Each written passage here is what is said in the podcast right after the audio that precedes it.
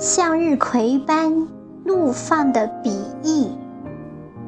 凭了一荣近期书法。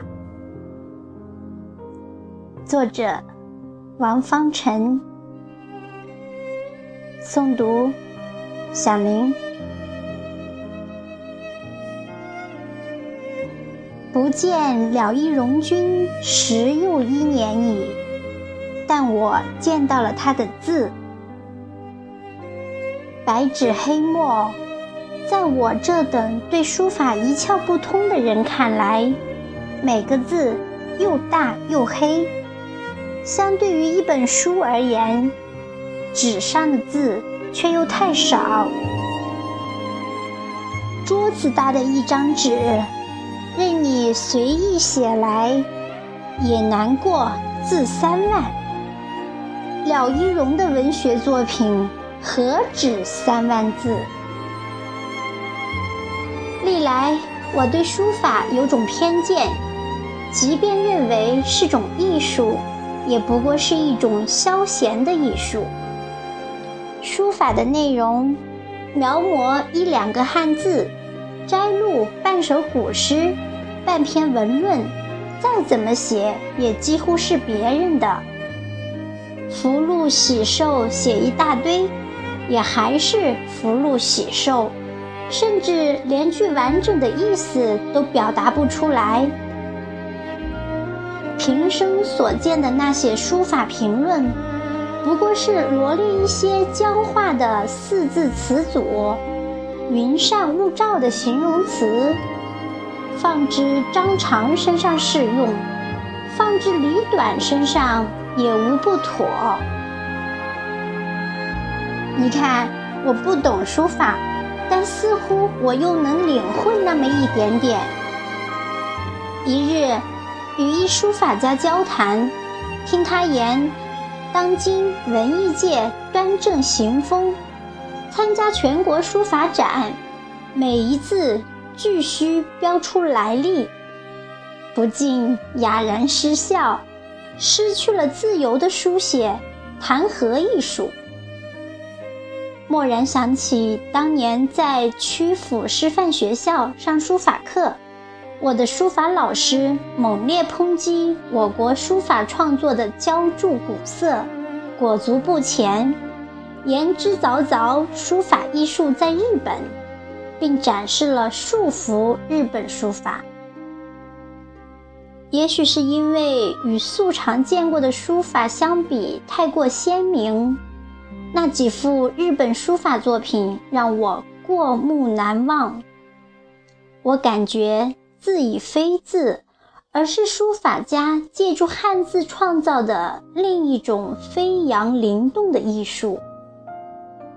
我的这位书法老师在书法的欣赏趣味上显示了非同一般的迹象。多年后在哲学领域有所建树，并非没有缘故。老师现在北京的某杂志社公职，虽然我们多年未曾谋面，但想起他来，我是把他当作哲学里的书法来想的。他就是那样的一个字，具体哪个字还说不准，但横竖都叫哲学。我见到了一荣君的字。是在手机或电脑屏幕上，了一荣早已闻名在外。对他写字，我本不以为意。他在小说创作上走得远，不用我多说。纵观全国，面对上苍说话的小说家不多。在他那里，有一种天地之光笼罩，一片广漠之野。沙石荆棘遍布，旷古的寂静中，稀疏着生命的搏动。尽管我认为，一个颇有建树的作家，如将自己深刻的文学感悟、思考移之另一艺术领域，定能闪现别样的光彩。但我仍认为。对于文学来说是种无谓的才华浪费。不管怎么说，通过神秘的网络，廖一荣用毛笔书写的汉字接连呈现在了我的眼前。我非专门书法评家，只能表达我的直觉。首先，我似乎倾听到了了一荣在说话，还是在旷古的寂静中，发着稀疏的生命的声音。周围也还是一片广漠，沙石遍布，而且还是在夜的。最深处，了一荣仿佛蘸着世界上最浓的夜色，把他在文学里面对上苍说的话，又用一笔一画黑黑的说了出来。我不远游，好处是远方的世界基本出于我的有限的想象。我与了一荣君十一年未见，好处是，他只生活在我的想象里。在他的人生岁月中，曾有过淘金放马的不凡经历。他现在生活的地方叫宁夏，黄土高原的边缘，毗邻漠北。与富庶丰美的齐鲁大地相比。在我看来，怎一个荒凉了得！了一荣在那里，好像还在淘金放马。那一片想象的天地如此之大，一似出门，便不得归来。命运的马车一经放逐，便只有狂奔。我看了伊荣的文学，尝试他在淘金放马时的读语；而今我看他的书法，也是他在淘金放马时的独语。由于贫瘠，由于干渴，甚至由于时间的太过漫长，我想象生命化为了一块粗粝的石头。渐渐为黄沙掩埋，还有僵硬了的鱼嘴，风干的植物，被紧紧闭锁在千古沉默里。